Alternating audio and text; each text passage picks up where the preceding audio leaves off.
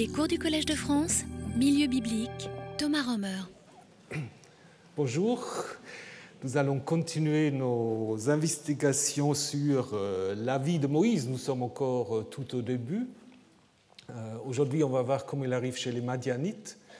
Euh, D'ailleurs, ici, vous avez un tableau qui est assez intéressant. C'est une sorte de précurseur des BD ou des mangas, parce que tout se tient, un peu comme à Dura Europost, tout se tient en fait sur un seul tableau.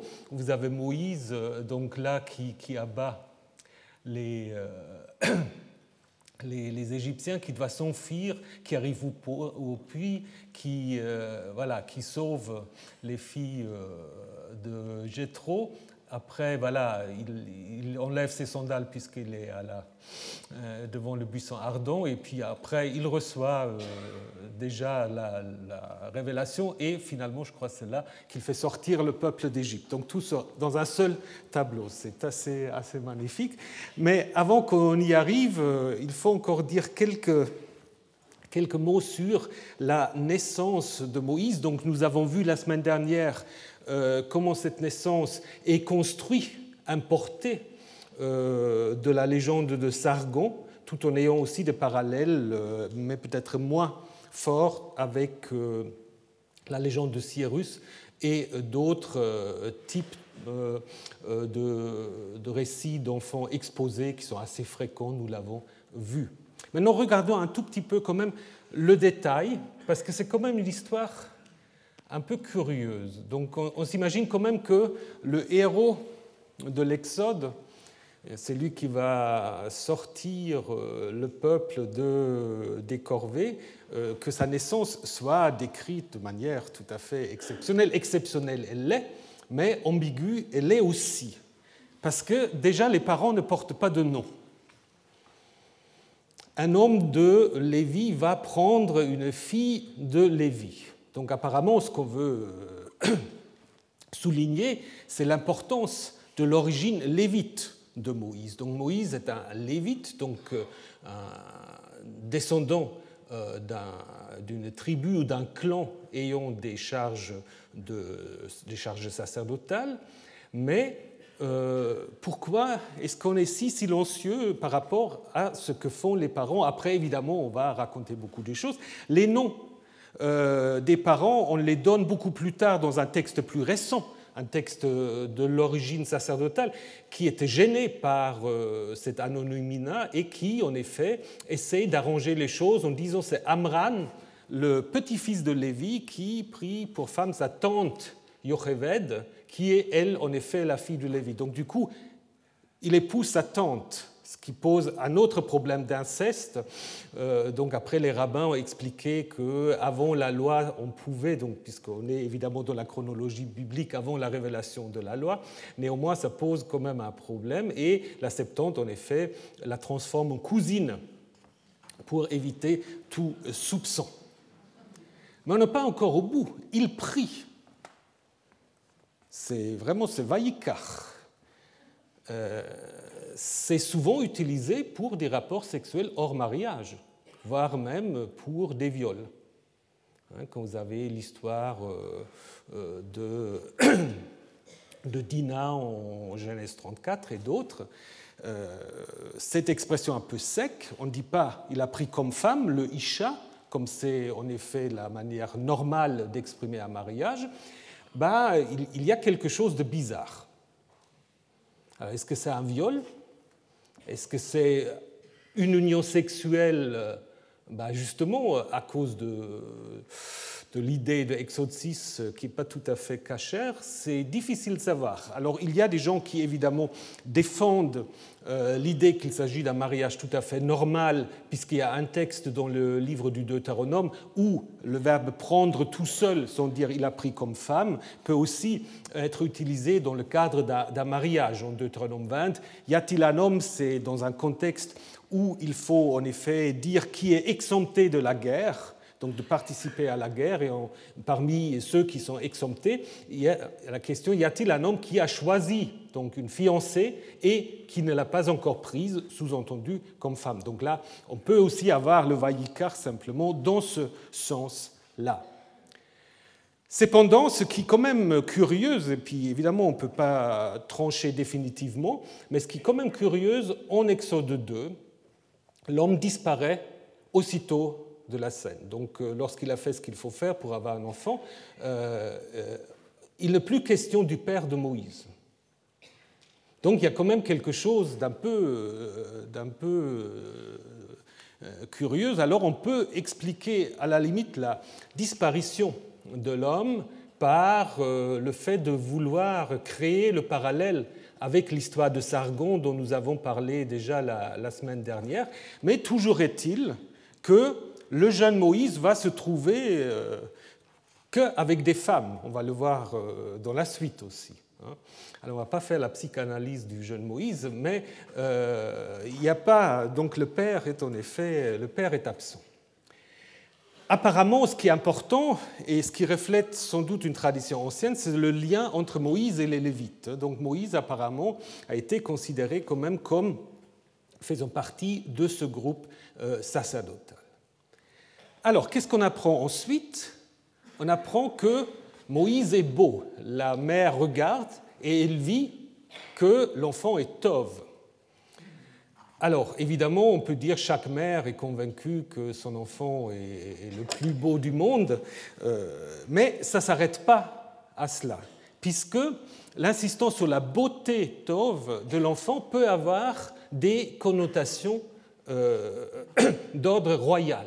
Il y a plusieurs personnages dans la Bible euh, qui vont accéder ou qui essaient d'accéder à la royauté, dont on dit qu'ils sont beaux. C'était d'abord euh, Saül, c'est lui était jeune et beau. Ensuite, David, euh, il avait des beaux yeux et une belle apparence, Tov aussi. Et Adonias, qui veut succéder à David, qu'il n'y arrive pas. Mais le narrateur, en disant qu'il était beau, donne aussi au destinateur l'idée qu'il est en effet, il est tout à fait légitime pour la royauté.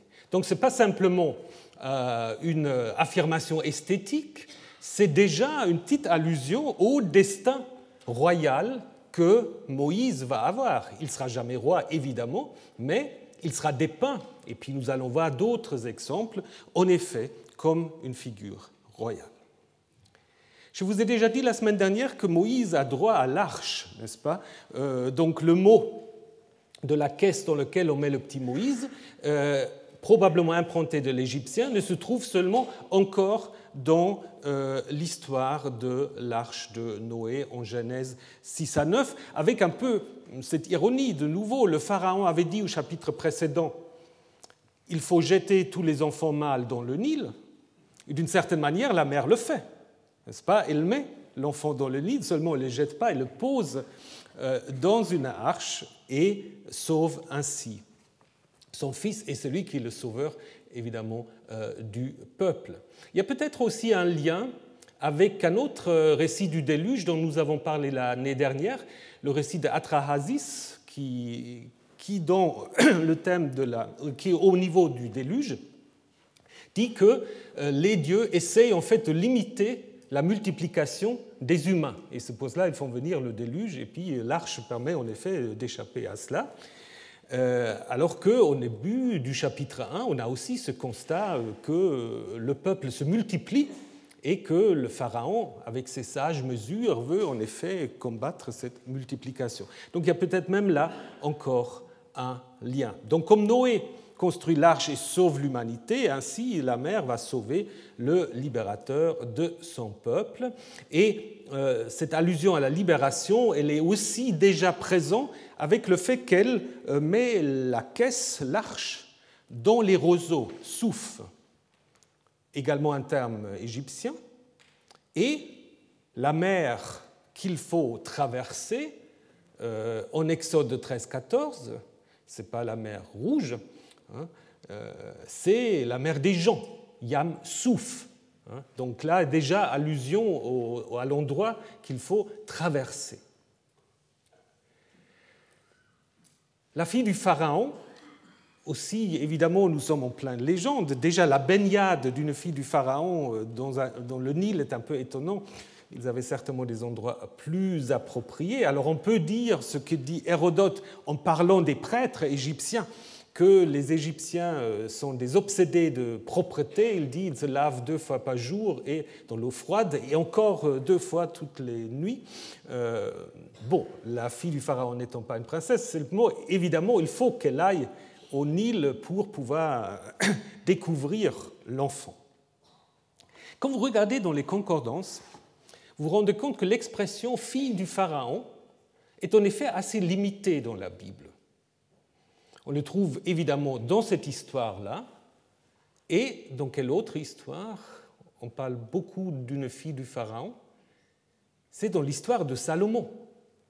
Hein euh, Salomon qui va épouser une fille du Pharaon pour laquelle il construit une maison, euh, un sanctuaire, euh, pour laquelle après il est critiqué.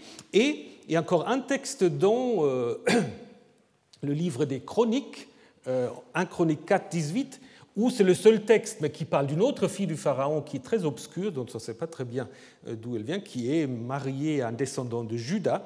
On lui donne un nom, Bithia, probablement fille de Yahvé. Donc on, fait d'elle une sorte vénératrice de, Yahvé. Euh, donc il est tout à fait possible qu'il y a un lien entre ce texte-là et la fille du Pharaon euh, de Salomon. pour en effet relier ces deux épisodes. En ce qui concerne la découverte de, l'enfant, on ne sait pas très bien en fait qui ouvre la caisse parce qu'elle envoie une servante et après c'est toujours elle, elle, elle, donc on ne sait pas jusqu'à où va le changement. Probablement quand même quand il y a la remarque qu'elle avait pitié de l'enfant, euh, c'est sans doute la fille du pharaon parce qu'avoir pitié, euh, ce verbe implique aussi euh, la possibilité justement du pardon ou la possibilité de ne pas appliquer une sentence, euh, une punition. Donc, et ça, évidemment, cela ne peut être prise ou dite de la fille du Pharaon. Et c'est là aussi, on ne va plus appeler le petit Yeled, nouveau-né, mais on va parler de Nahar. Nahar, c'est un tout petit peu curieux parce que Nahar, normalement, c'est plutôt les adolescents euh, qui ont 12-13 ans. Ici, évidemment, je pense, c'est pour qu'on puisse bien spécifier qu'il s'agit d'un mâle. Donc elle vit, elle vit que c'est un mâle, un enfant mâle, donc un Nahar, un jeune garçon. Question qui a beaucoup intrigué les commentateurs juifs, surtout, comment sait-elle que c'est un hébreu? Ah oui, alors euh, évidemment, euh, dans le Midrash, on va dire, bah oui, parce qu'elle a vu qu'elle est circoncis. Et ça, c'est évidemment une idée jolie, mais anachronique.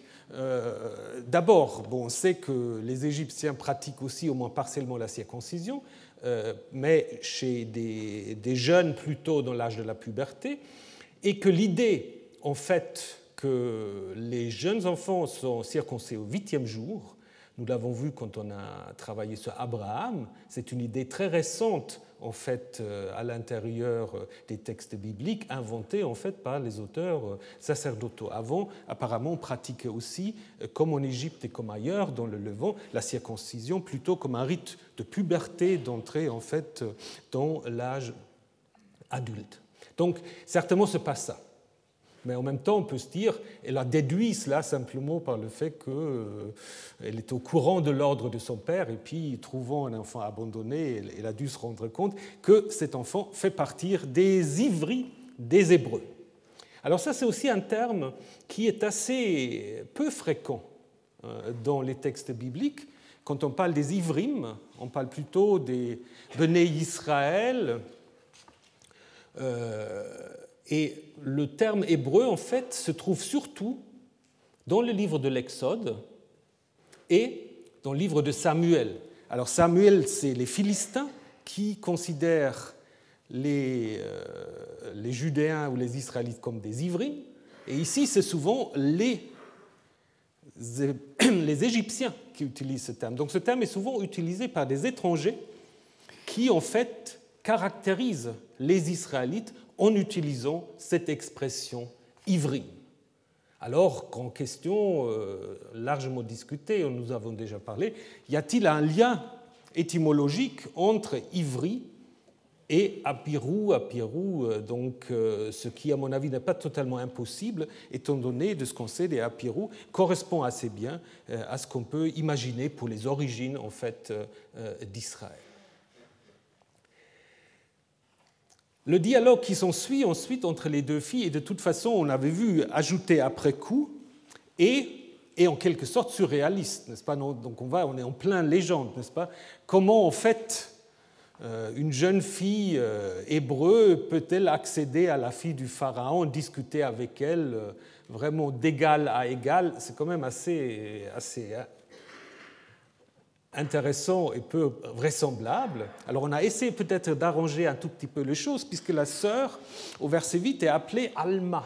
Alma, c'est la jeune fille, et la jeune fille qui est dans l'âge de pouvoir se marier. C'est euh, là qui, dans le livre d'Ésaïe, est annoncé, voici la jeune fille va être enceinte et enfantera puis voilà, c'est le Messie à venir.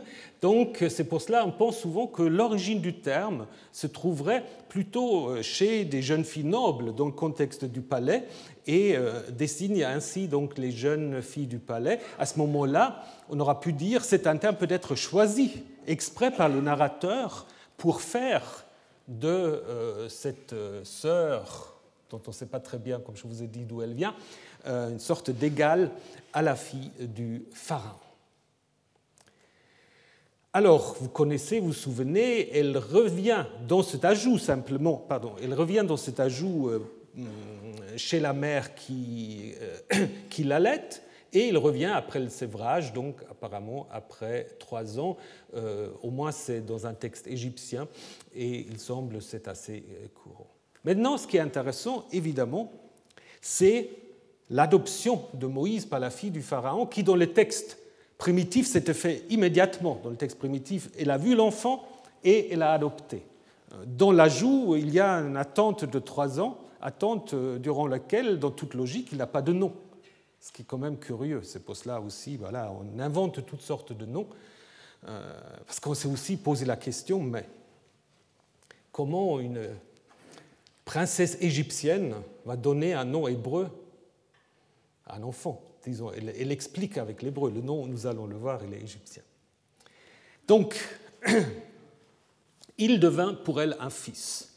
Ça, c'est une formule euh, presque technique pour désigner l'adoption. Vous avez ça aussi sur, euh, le niveau Yahvé-Israël, euh, où en effet on dit Il serait mon peuple, pour moi un peuple, et moi je serai leur père. C'est en fait la reprise de la formule d'adoption pour, d'une certaine manière, signifier l'adoption d'Israël par Yahvé. Ce qui veut dire aussi qu'il n'y a pas de lien euh, depuis toujours entre ce Yahvé et Israël. Donc la pratique de l'adoption est courante. Il y a plusieurs lois, notamment dans le Code Abu Rabi, qui spécifient euh, toute une série de cas. Euh, c'est en effet quelque chose de courant parce que à l'époque, la mortalité des nouveau-nés est très importante. Et euh, donc, parfois, c'est aussi la femme qui, meurt en même temps. Et bon, comme l'importance d'un héritier est fondamentale, on peut recourir en effet à cette pratique et euh, on règle tous les cas euh, qu'il peut y avoir. Alors, Moïse, je vous ai déjà dit, Moïse est clairement un nom égyptien. Là, il n'y a pas de doute.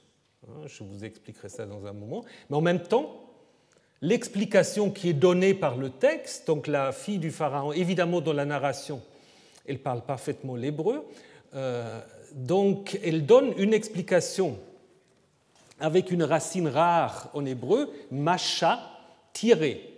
Donc elle l'appelle Moshe car de l'eau je l'ai tiré.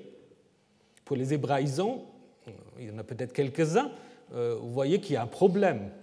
Parce que Moshe, si on le fait dériver de macha, c'est un participe actif. Donc c'est celui qui tire, ce n'est pas celui qui a été tiré. Donc c'est Moïse lui-même qui sera le tireur, c'est lui qui tire. Donc on voit très bien que ça ne marche pas très bien. Et donc, euh, évidemment, on a cherché un peu une racine pour lui donner quand même aussi une signification, euh, signification hébraïque. Évidemment, euh, pour la Septante, c'est difficile parce qu'elle ne peut pas faire ce jeu de mots avec Macha et Moshe. Par contre, après, Philon euh, et Joseph euh, trouvent un autre jeu de mots en appelant l'enfant Moussès, puisqu'il dit ça vient de l'égyptien mou, qui veut dire l'eau. C'est aussi évidemment fantaisiste, mais au moins c'est une sorte de tentative en fait de rendre le jeu de mots. Alors, ce qui est très clair que la racine euh, Moshe M. He est en effet la translittération euh, d'une racine égyptienne qui veut dire euh, enfanter, engendrer ou enfanter. Et d'une certaine manière, on voit que l'auteur du récit connaît très bien le sens égyptien. Comment Moïse est-il appelé par le narrateur avant qu'il reçoive son nom Il est toujours désigné. Il est désigné comme Yeled. Hein? Et Yeled vient de la racine Yalad, et Yalad est l'équivalent de Mes, c'est-à-dire engendré, enfanté. Donc Yeled est en effet l'équivalent hébraïque de la racine ms euh, qui en effet se trouve dans des noms comme Toutmosis, Ramsès, etc. Donc vous avez toujours ces deux hiéroglyphes qui en effet euh, euh, expriment l'idée d'être justement enfant de Ptah, enfant de Thoth, enfant de Ré, etc. Donc le dieu, Ptar, Thoth, Ré, etc., engendré ou simplement enfant de. Alors évidemment, qu'est-ce qu'il manque euh, dans le nom de Moïse? Ben, Il manque l'élément théophore. Il est l'enfant de qui? Donc Moïse tout seul, si on veut le traduire, c'est enfant de ou engendré par. De nouveau, si vous faites un peu psychanalyse sauvage, donc vous dire, voilà, il y a un problème d'identité parce qu'il ne sait pas. Hein. Mais il ne faut peut-être pas aller aussi loin, puisqu'il y a aussi des, noms brefs en Égypte. On connaît aussi, euh, on connaît aussi des formes courtes euh, en Égypte, notamment euh, un officier Moïse sous Ramsès, dont on a même une image ici. donc c'est lui qui reçoit l'or ou les cadeaux du Pharaon ici, voilà, il s'appelle Moïse. Et au début, quand je voulais obtenir cette photo, ben, euh, il y a une stèle encore, disons une stèle de Moïse dans, dans un musée en Allemagne. Alors on ne voulait pas me recevoir parce qu'on m'a dit non, mais il y a tellement de fous euh, qui veulent trouver Moïse là, et puis on ne donne plus ça parce que voilà.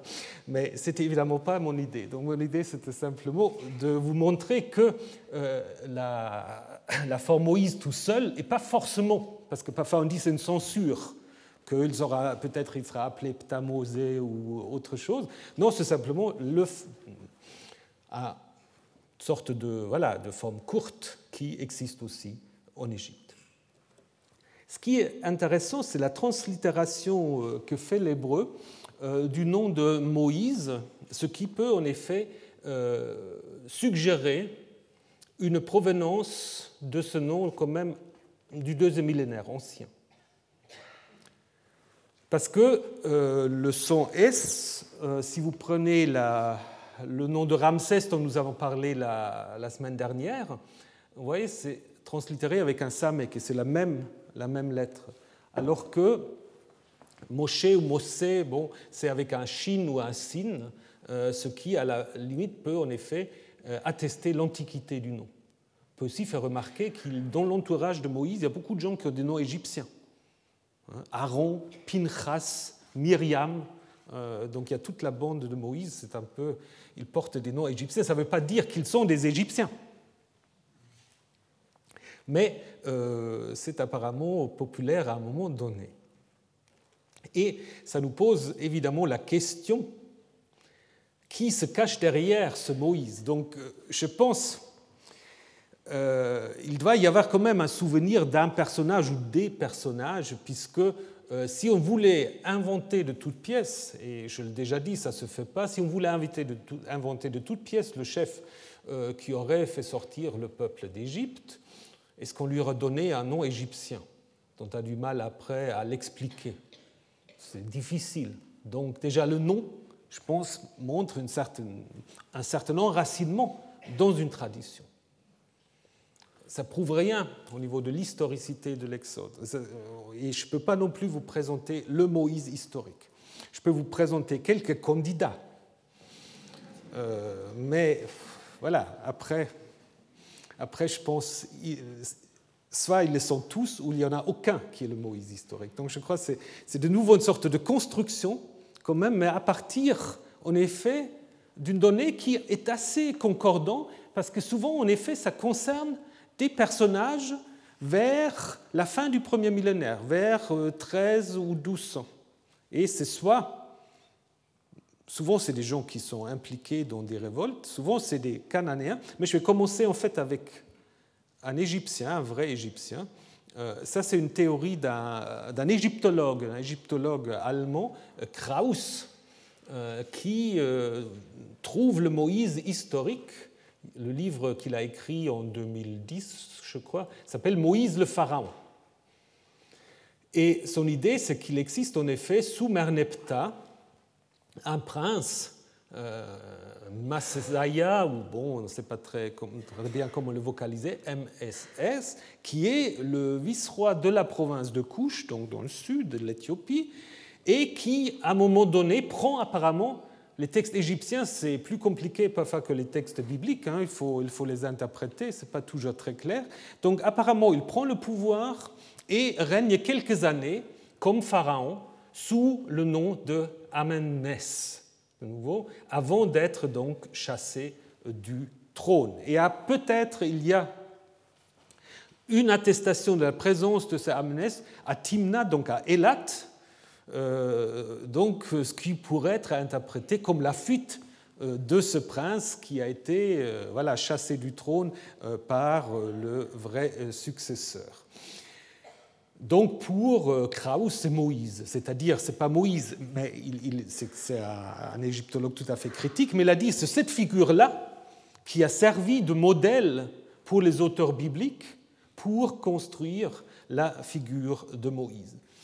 Alors, il n'y a pas beaucoup de liens. Il y a le lien éventuel du, nom et peut-être le lien suggéré en nombre 12 avec couche, puisqu'en nombre 12, on nous dit que Moïse avait épousé une femme couchite. Hein. Alors donc lui, il va exploiter ça euh, à fond pour dire voilà euh, Moïse. Autre possibilité, un diplomate sous Ramsès III. On est toujours un peu dans les mêmes zones. Euh, sous Ramsès II et surtout Ramsès III, on a un dénommé Ben Ozen, qui est donc alors un Asiate, un Cananéen, et qui est chargé euh, de surveiller euh, les mines à Timna. Donc de nouveau là, Elat, où apparemment les chassous à Pérou étaient employés dans des travaux de corvée.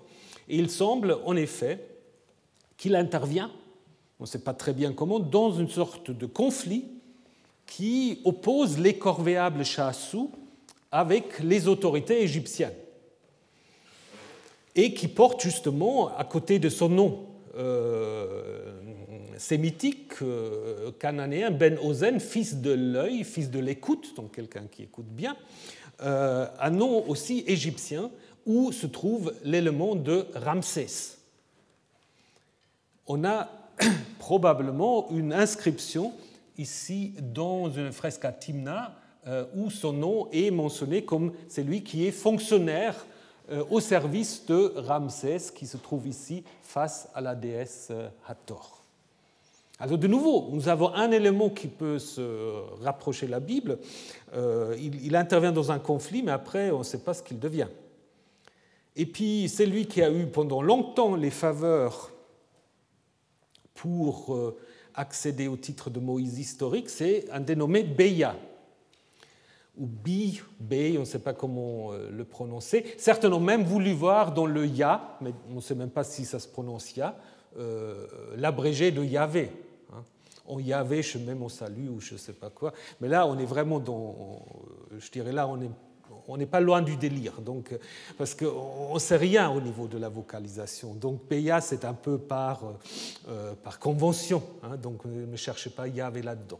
Néanmoins, c'est quand même quelqu'un euh, dont on parle assez fréquemment dans les sources égyptiennes et qui devient en effet une sorte de faiseur de roi. Donc c'est de nouveau un, un, sémite euh, qui porte ce nom de Bey ou Beya, et également de nouveau un nom euh, avec l'élément Ramsès.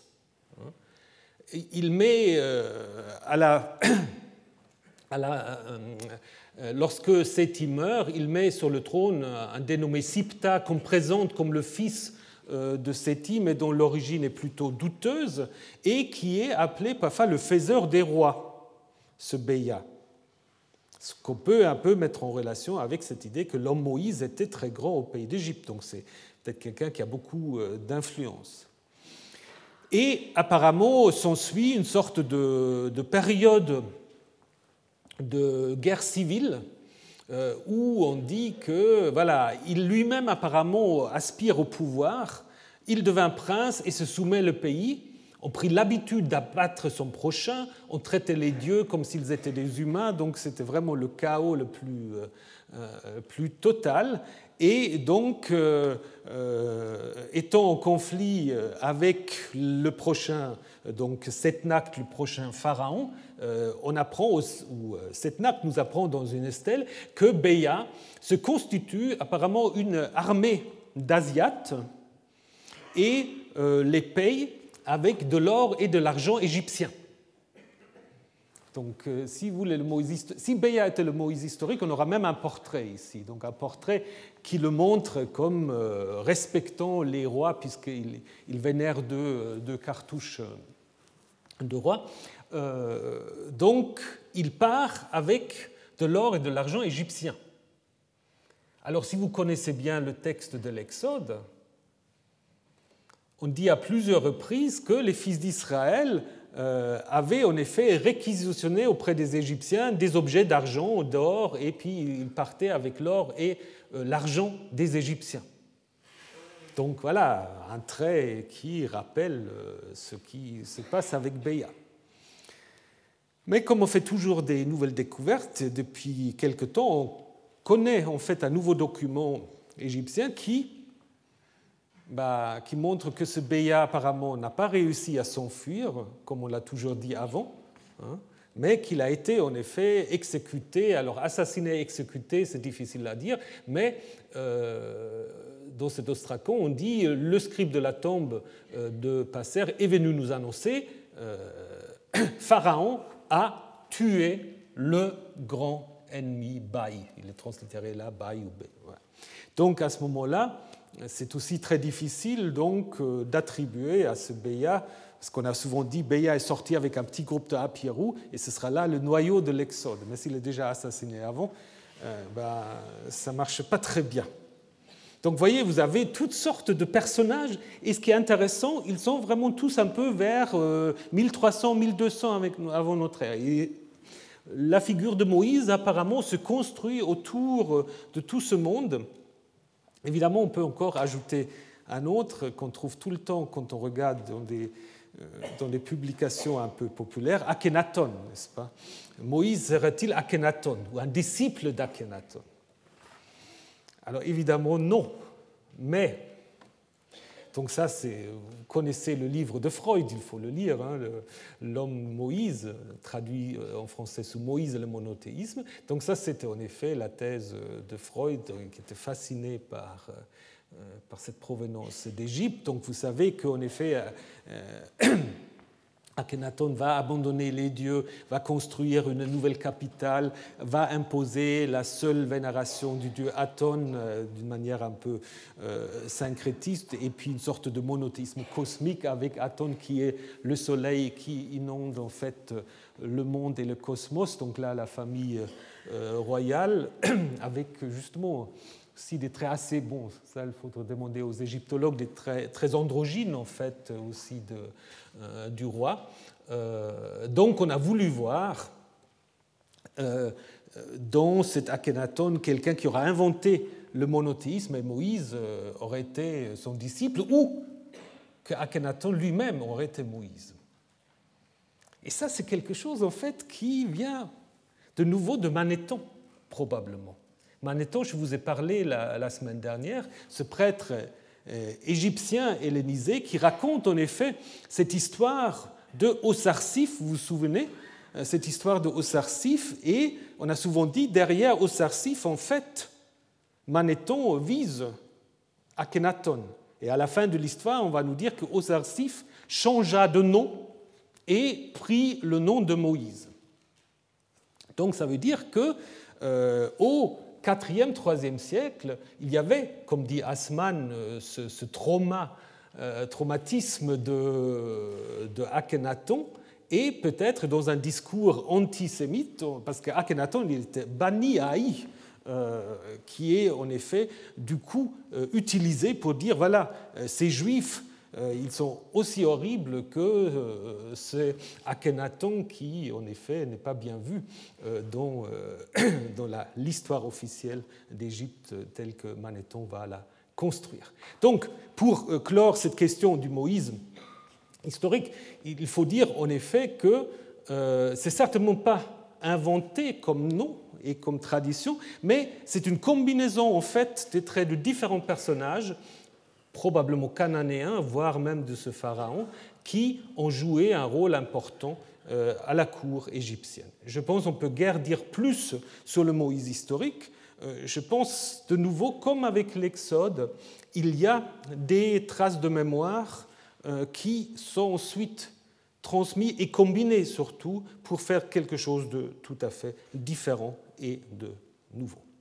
nous allons voir, il n'y a pas seulement l'Égypte pour Moïse, il y a aussi Madian.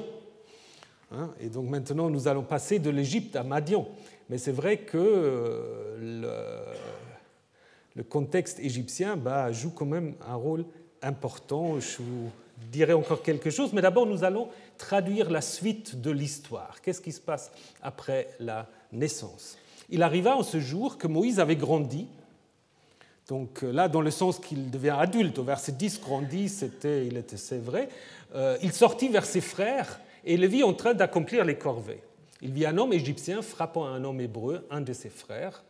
Il se tourna ici et là, il vit qu'il n'y avait personne, alors il frappa l'Égyptien et le cacha dans le sable. Il sortit le lendemain, et voici que deux hommes hébreux étaient en train de se battre, de se quereller. Il dit au coupable, Pourquoi frappes-tu ton prochain? Qui t'a établi sur nous comme commando et juge dis-tu que tu vas me tuer comme tu as tué l'Égyptien? Donc dit le coupable. Moïse eut peur et s'est dit Ah, l'affaire est donc connue. Le Pharaon apprit cette affaire et chercha à tuer Moïse. Moïse s'enfuit alors devant la face du Pharaon et il s'établit dans le pays de Madian. Il s'assit près d'un certain puits. Là, en hébreu, il y a un problème puisqu'on a deux fois la même forme verbale. Il s'installa dans le pays de Madian donc il y est déjà, et il s'installa dans le puits, ce qui est un peu curieux. Hein. C'est pour cela euh, les euh, versions ont changé un tout petit peu. Euh, la Septante dit d'abord il alla et s'établit à côté d'un puits. Et le puits porte l'article en hébreu pour dire qu'il s'agit d'un endroit important qui va jouer un rôle dans la suite. Quant au prêtre de Madian, tout d'un coup, on apprend un autre personnage, le prêtre de Madian. Quant au prêtre de Madian, il avait cette fille. Elles vinrent, puisèrent et remplirent les auges pour faire boire le petit bétail de leur père. Des bergers, de nouveau avec article, euh, vinrent et les chassèrent. Alors Moïse se leva, les aida et les fit boire, et leur petit bétail. Elle vint chez Réuel, maintenant on apprend qu'il a un nom, leur père, il leur dit Pourquoi êtes-vous revenus aussi rapidement? Elles dirent Un homme égyptien nous a libérés de la main des bergers. D'ailleurs, il a abondamment puisé pour nous.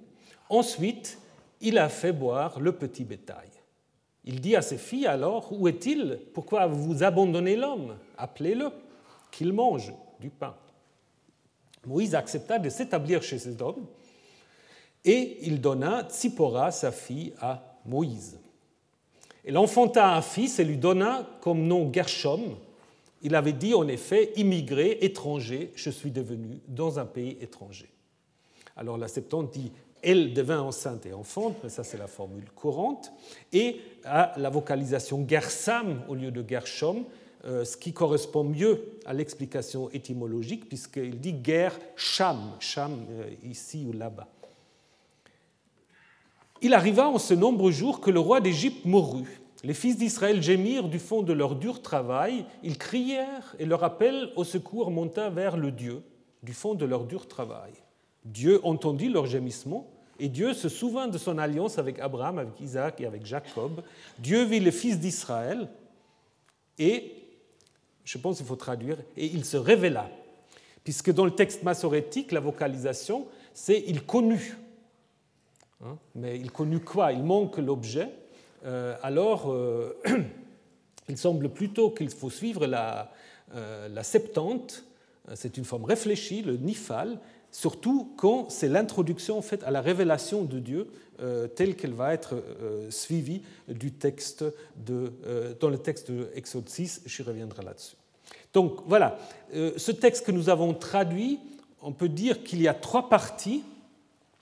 D'abord, Moïse intervient pour un hébreu en Égypte, il doit s'enfuir, et Pharaon veut le tuer. Et cette première partie est en effet euh, introduite par Il arriva en ce jour. Et puis la deuxième partie, Moïse maintenant intervient pour les filles madianites, mais ils ne s'enfuient pas, mais ils demeurent euh, dans le pays de Madian et c'est de nouveau euh, introduit avec Vayehi Bayamim, euh, donc il arriva au cours de nombreux jours, et il y a un autre encadrement avec le pharaon qui veut le tuer dans la première scène, et à la fin on apprend que le pharaon est mort, et finalement la troisième partie qui en effet relate la première réaction divine. Jusqu'à maintenant, Dieu était totalement absent dans cette histoire. On avait dit que les sages-femmes avaient la crainte de Dieu, mais jusqu'à maintenant, euh, Dieu s'est nullement manifesté, ni lors de la naissance de Moïse,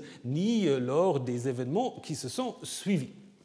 De nouveau, question qu'il faut poser, est-ce que cet ensemble-là est euh, écrit d'un seul trait? Est-ce que nous avons ici un seul auteur ou faut-il en distinguer plusieurs? Ben, Évidemment, il faut en distinguer plusieurs. Déjà, on peut se poser la question de, ce dernier passage où on dit le pharaon meurt et les fils d'Israël crièrent au fond de leur servitude. Ça n'a rien à voir avec le pharaon qui meurt. Les fils d'Israël crièrent, euh, crièrent, au fond de leur euh, servitude, euh, non pas à cause du, de la mort du Pharaon, mais à cause du fait qu'ils étaient opprimés en Égypte. Et d'ailleurs, cet euh, passage 2, 23, euh, deuxième partie jusqu'à 25, on peut assez facilement, en effet, dire que ça reprend le récit P. Là, nous sommes en effet dans euh, la version sacerdotale de l'Exode. Vous pouvez voir comment 23, 25, je ne vais pas vous le lire maintenant, mais ça reprend en effet 13, 14. Vous pouvez passer de 1, 13, 14. Donc ils ont opprimé euh, par du dur travail, on trouve les mêmes mots, et c'est pour cela qu'ils crient vers un Dieu qui apparemment ils ne connaissent pas très bien. Et ensuite, il se révéla, Dieu, au verset 2 du chapitre 6, et par la Moïse en lui disant, c'est moi Yahvé. Donc si vous lisez ça, pouvez très bien voir que, à l'origine, c'était un récit indépendant. Il y a une objection qu'on peut faire à ça. Il y a une objection qu'on peut faire. Laquelle? Ah, c'est dur l'après-midi comme ça. C'est que dans cette version-là, qui se lit très bien dans la suite, il n'y a pas d'introduction spécifique de Moïse. Hein Moïse est présupposé connu. Mais si c'est un récit euh, récent qui veut donner sa version des faits, évidemment, il suppose que euh, le public en fait connaît déjà une histoire de Moïse plus populaire et c'est un peu une sorte de, version qui se veut plus théologique, plus, plus solennelle et donc on n'a pas besoin, d'ailleurs c'est souvent assez bref ces textes P, donc on ne veut pas en effet euh, réintroduire Moïse dont tout le monde sait en effet qui c'est. Donc on peut dire que la dernière partie, les versets 23, deuxième partie, jusqu'au 25, font partie de euh, cette tradition P qui me semble quand même fonctionner mieux que si c'était à l'origine un récit écrit sur un rouleau indépendant et pas une rédaction, vraiment un rouleau indépendant écrit par les prêtres. Deuxième tension, euh, c'est ce que je vous ai déjà montré tout à l'heure, entre Moïse qui s'établit en terre de Madian et qui s'établit encore une fois près d'un puits. Ça, c'est de nouveau une sorte de, comment dire, de, point de couture où un rédacteur a apparemment rajouté quelque chose, puisque euh, la première partie, il s'établit en terre de Madian, ça suffit, il est déjà établi. Pourquoi doit-il encore aller chercher euh, quelque chose à euh, côté d'un puits? Donc, la scène du puits est certainement due aussi à un rédacteur postérieur qui veut renforcer le rôle de Moïse en montrant que contrairement à ce qu'il avait fait en Égypte, là maintenant il intervient comme il faut, il devient déjà le sauveur et on le rapproche aussi d'une certaine manière euh, des, récits patriarcaux, puisqu'à plusieurs reprises, surtout en Genèse 24, Genèse 29, mais aussi dans l'histoire de Hagar, voilà, les rencontres importantes ont lieu euh, au puits. Et puis vous savez que le puits est aussi un moyen facile de trouver une femme, euh, ce qui arrive en Genèse 24, en Genèse 29. Alors en Jean, au chapitre 4, il y a Jésus et la Samaritaine. Je ne sais pas, il n'y a, pas d'histoire de mariage, mais enfin, ça reprend ça reprend en fait ce euh, scénario. Alors, revenons sur la première partie, donc Moïse en Égypte. Euh, ce qui est en effet intéressant, c'est que euh, dans la Bible, nous n'avons aucune, aucune information sur la jeunesse de Moïse. Il grandit et donc il est déjà, il est déjà adulte. C'est aussi l'idée qu'on trouve dans les livres de Jubilé et aussi dans le Nouveau Testament, n'est-ce pas? Euh, Les actes des apôtres disent que Moïse avait 40 euh, ans euh, lorsque l'idée lui vient d'aller voir ses frères. Ces spéculations sont liées au fait qu'à la fin de sa vie, selon le récit du Pentateuque, Moïse meurt à 120. Donc 120, ça fait facilement 3 fois 40. Et en effet, au chapitre 7, on va dire qu'il a 40 ans au moment où euh, commence la négociation avec le pharaon, les plaies, etc. Donc, il a 40 lorsque voilà, il, commence à, euh, à intervenir euh, et doit s'enfuir à Madian. Ce passage, d'ailleurs, le rapproche de nouveau un peu avec l'histoire de Sargon, parce que Sargon aussi, on n'apprend rien de sa jeunesse. Hein il naît, il est exposé, il est repêché, il devient jardinier et tout de suite roi, puisque Ishtar l'aime. Par contre, le petit Cyrus, on raconte beaucoup de choses. Hein. Le petit Cyrus, euh, quand il était enfant, déjà il jouait au roi, et donc ça, évidemment anticipe son rôle. Il, distribue aux autres garçons euh, les places des bâtiments, les autres les gardes du corps, etc. Donc on voit que le petit Cyrus a, lors des jeux avec euh, ses camarades est déjà en fait prédestiné à devenir roi. Rien de tel pour Moïse dans la Bible. Par contre, si vous sortez de la Bible, vous avez plein d'histoires sur la jeunesse de Moïse. Donc, on a rempli là aussi les trous. Euh, par exemple, Ézéchiel le tragique, hein, il, a, il, a, beaucoup d'histoires sur Moïse, où Moïse, en fait, est tout à fait informé par sa mère d'où il vient, etc. Donc le contact avec sa mère continue en cachette. Chez Artapan, alors ça c'est très intéressant. Artapan, on ne sait pas très bien qui c'est. Est-ce un juif ou est-ce que c'est un païen? Euh, Artapan raconte une histoire tout à fait intéressante sur Moïse qui serait à l'origine de toutes les institutions égyptiennes. C'est lui qui invente les hiéroglyphes, euh, qui répartit euh, le pays en noms, donc en districts. Euh, il est identifié à Hermès et à Thoth, et il devient général du pharaon pour mener des guerres contre les Couchites. Donc de nouveau les Couchites. Donc la femme Couchite, à mon avis, le plus à mettre en relation avec ça. Et euh, même de nouveau, le Nouveau Testament nous dit Moïse fut initié dans toute la sagesse des Égyptiens. C'est un peu le contraire de Artapan, mais il y a un lien fort avec la sagesse des Égyptiens. Et euh, Flavius Joseph. Alors Flavius Joseph, apparemment, reprend la légende de Cyrus pour euh, l'appliquer à Moïse. Hein. Parce que là aussi, on parle du petit Moïse et son intelligence évidemment euh, imbattable. Il, déjà, il est adulte, comme le dit aussi le, Midrash, il est déjà adulte à l'âge de 3, 4, 5 ans, euh, aussi grand comme un adulte. Et puis, euh, il enlève la couronne du pharaon et la jette. Le pharaon veut jouer avec lui, il prend la couronne et la jette.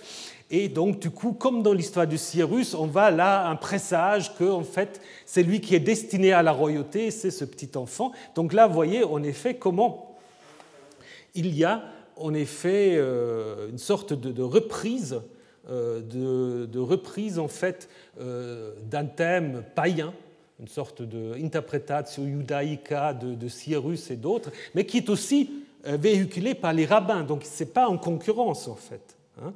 Comme dit René Bloch, qui a beaucoup travaillé sur cette question, il dit c'est la même culture méditerranéenne, n'est-ce pas? Donc Moïse est en effet construit comme les grands héros de la tradition hellénistique et il y contribue. Évidemment, c'est d'autant plus facile que dans le récit biblique, rien, rien, rien est dit de sa jeunesse. Donc on a beaucoup de place en fait à, à remplir ce qu'on a fait. La première chose en fait ce qui est dit dans le récit biblique, c'est cette confrontation de Moïse face aux Hébreux et aux Égyptiens. Déjà, comment sait-il que les Égyptiens, ou que les Hébreux plutôt, sont ses frères? Le texte ne le dit pas. Et Moïse sort en fait vers ses frères, on le dit deux fois, au verset 11 et 13, donc ça structure la première partie en deux scènes, et euh, bon, euh, il voit un Égyptien frappant un homme hébreu, et qu'est-ce qu'il fait? Il frappe l'Égyptien. Et là, il y a une ambiguïté du terme hébreu frapper, puisque ce terme peut en effet dire simplement frapper quelqu'un, hein, battre quelqu'un, ou tuer, abattre. Hein. Donc du côté de l'Égyptien, apparemment, il frappe euh, l'hébreu, dans le cadre justement d'une correction, il, doit surveiller les travaux des corvées, et puis il travaille peut-être pas assez vite, donc il faut, il faut le battre un peu. Par contre, ce qu'il fait Moïse, hein, il le tue. Les intentions de Moïse restent ambiguës, mais le fait qu'il regarde de tous les côtés, qu'après il, il dissimule le cadavre, montre bien qu'il avait l'intention, au niveau de la narration, de tuer l'Égyptien. Donc l'hébreu qui tue l'Égyptien. Là, évidemment, ça reprend et transforme un, thème iconographique très connu en Égypte, à savoir le pharaon qui frappe ses ennemis. Hein. C'est peut-être dans la tête, d'une certaine manière aussi, euh, de, l'auteur, et c'est un thème qui n'est pas totalement réservé au pharaon, parce qu'ici c'est la stèle funéraire d'un haut fonctionnaire, euh, avec les oreilles, un peu comme Ben Ozen, qui en effet euh, se fait représenter avec le même geste d'autorité et aussi évidemment de pouvoir de vie et de mort en exécutant donc son ennemi. Alors Moïse est-ce que Moïse, parfois les rabbins disent Moïse respecte la Torah avant que la Torah ait donné, puisque dans le livre, dans le Code d'Alliance, il est dit qui frappe un homme et il meurt sera mis à mort. Mais justement, on ne sait pas ce qu'a fait l'Égyptien. Il n'a pas forcément tué l'Hébreu. Donc, Moïse n'assume pas ses actes ici. Il n'assume pas. Et cela, en effet, va se montrer dans la deuxième scène qui en effet change. La première scène, elle est totalement silencieuse. Il n'y a pas de dialogue, il n'y a rien. Dans la deuxième scène, maintenant, Moïse ressort avec Vayatse, même mot. Il ressort et il va maintenant deux hommes hébreux, non pas se, battre ou se frapper, mais se quereller, natsa. Ah, c'est autre chose, parce que natsa, aucune loi n'interdit que deux hommes se querellent. Apparemment, c'est une discussion très animée. Quand les textes de loi en parlent, c'est simplement quand les femmes se mêlent. Alors bon, c'est des deux textes qui disent, voilà, s'il y a deux hommes qui se querellent, il y a une femme qui intervient, et évidemment, comme on est un peu, disons, légèrement habillé, et puis il arrive à toucher euh, la partie génitale de l'homme, alors là, ça devient un problème pour la femme. Donc, euh, ce terme, en fait, n'est pas comme euh, un terme qui doit être sanctionné par la loi. Et Moïse va en effet réinterpréter parce qu'il ne va pas dire pourquoi querellez-vous, Moïse va dire pourquoi frappes-tu ton prochain? Hein? Donc il, reprend en fait l'idée première alors que euh, on va voir que en effet il y a euh, donc euh, pas du tout la même conception et du coup l'homme hébreu qui est accusé par Moïse il va dire mais veux-tu me tuer? Comme tu as tué l'Égyptien. Donc là, vous avez les trois verbes. Hein. Les hommes se querellent, Moïse dit, mais frappe pas ton frère, et l'autre dit, mais tu veux me tuer comme tu as tué l'Égyptien. Harag, ça c'est clairement tuer. Donc on constate qu'il n'y a pas de solidarité entre les Hébreux et Moïse. Moïse aurait jeté. Hein. Qui t'a établi sur nous comme Sahar, comme commandant et juge Ces deux termes, évidemment, jouent aussi un rôle dans l'histoire de l'Exode parce que le Sar, le prince et les surveillants des corvées renvoient au début, donc Moïse est en effet assimilé aux Égyptiens qui surveillent, le juge, ben le juge, Moïse le sera, puisqu'en Exode 18, il deviendra en effet le juge suprême grâce à l'intervention aussi de son beau-père. Et qui t'a établi? C'est une bonne question. Parce que jusqu'à maintenant, Moïse n'a aucune légitimation. Qui t'a établi? Tu as quoi comme légitimation? Donc du coup, évidemment, Moïse est en quête de légitimation. Et cette légitimation va être donnée au moment du buisson ardent où euh, Dieu va le légitimer. Mais là, à ce moment-là, Moïse ne sera pas si convaincu que ça euh, de, de la tâche qu'on va lui confier.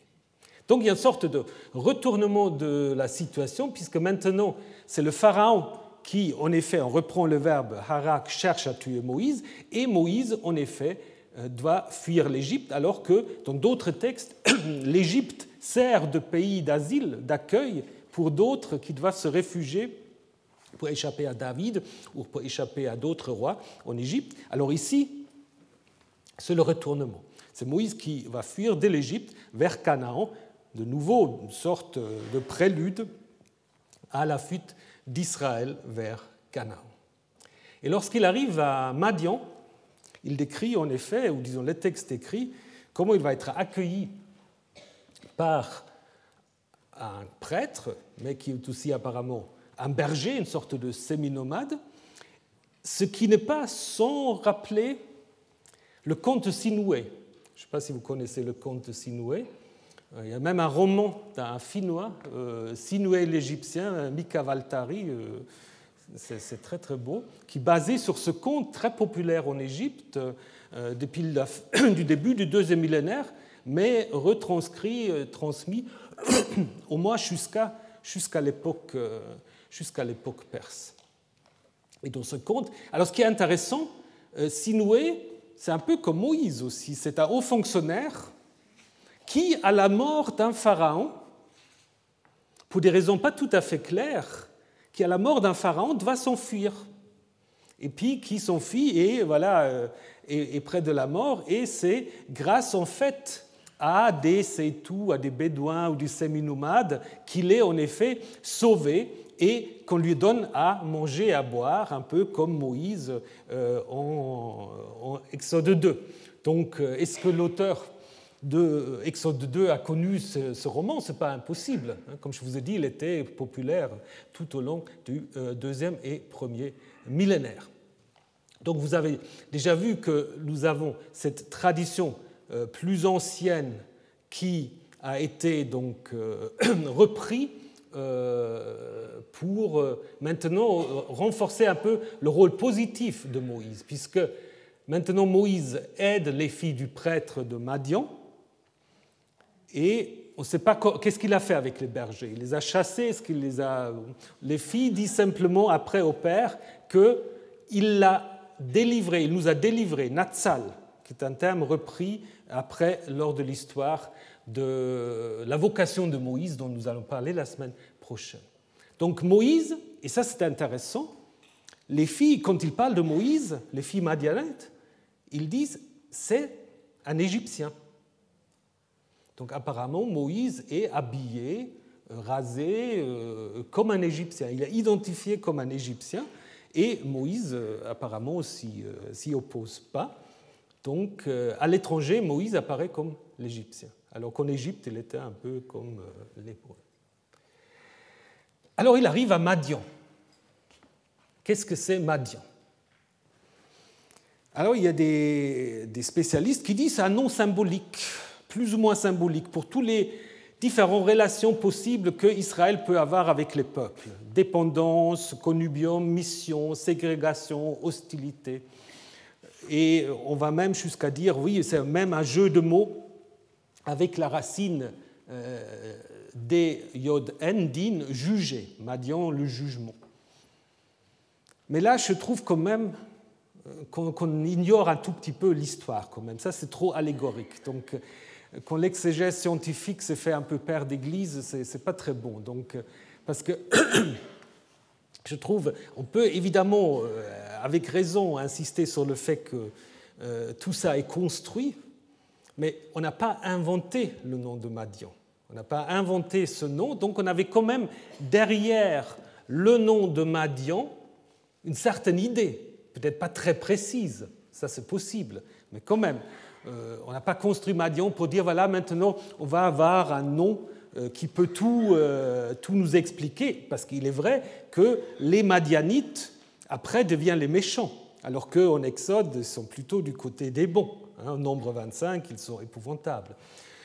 Par contre, Madian est tout à fait mentionné dans, les livres, dans le livre des rois, où en effet ce Hadad dont je vous ai déjà montré le texte tout à l'heure, qui doit s'enfuir en Égypte, hein, euh, qui est un édomite, alors on va dire que partis de Madian, ils allèrent à Paran, prirent avec eux des hommes de Paran et arrivèrent en Égypte auprès du Pharaon. Donc apparemment, on imagine Madian comme lié d'une manière ou d'une autre à Édom. Hein.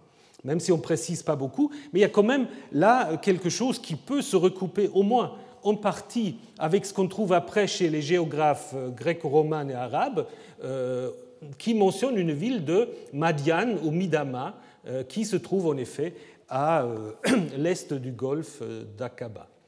Donc, pour les auteurs bibliques, ce n'est pas un nom purement symbolique, c'est un nom en effet qui est relié, et nous allons le voir aussi la semaine prochaine, qui est relié quand même à, euh, à Édom. Donc Madian, bah, il faut l'imaginer un peu ici, autour de ce là ou là, comme le montre la carte, mais peut-être on peut aller encore plus haut. Donc ils n'avaient pas évidemment des cartes géographiques très précises dans, leur tête, mais quand même, euh, pour eux, euh, Madian, c'était quand même une réalité. Ce n'était pas simplement un pays euh, mystique euh, ou symbolique. Et dernière chose quand même, avant qu'on va arrêter aujourd'hui, les deux grands théophanies dans le livre de l'Exode, ça va la vocation de Moïse dont nous allons parler la semaine prochaine, et la grande révélation au Sinaï sont tous les deux encadrés par les Madianites. C'est-à-dire avant que Moïse reçoit la révélation de Yahvé, il arrive à Madian et il épouse Tzipora. Après la théophonie, il part de Madian avec Tzipora, qui va le sauver d'ailleurs de l'attaque de Yahvé avec un rituel de circoncision. Avant la révélation au Sinaï, c'est Jéthro, son beau-père madianite, qui arrive chez Moïse à la montagne de Dieu et qui fait le premier sacrifice à Yahvé. Et tout à la fin, lorsqu'on part du Sinaï, il y a une invitation de Moïse qui est adressée maintenant à un dénommé Hobab, mais aussi à Madianite. Est-ce que c'est un autre nom pour Jétro euh, Peu importe, mais c'est à Madianite aussi. Et on lui dit, mais viens avec nous. Et on ne sait pas s'il est venu ou non parce qu'il n'y a pas de réponse. Mais ce qui est intéressant dans cette construction, c'est que les rédacteurs, même si c'est des choses tout à fait récentes, ce que les rédacteurs veulent montrer, c'est l'importance quand même des Madianites au moment où vont avoir lieu les deux grandes révélations. La révélation à Moïse où Dieu donne son nom, et puis la révélation au peuple où Dieu donne la loi et établit Moïse en quelque sorte comme le médiateur. Et les deux ne peuvent pas être séparés des Madianites. Donc, d'où l'idée que les Madianites sont quelque part liés quand même euh, à la révélation du Dieu Yahvé à Moïse et à Israël. Et ça, nous allons le voir la semaine prochaine en parlant surtout de ce grand récit de la révélation de euh, Dieu à Moïse en Exode 3. Alors, à la semaine prochaine, bon après-midi. Retrouvez tous les contenus du Collège de France sur www.colège-2-france.fr.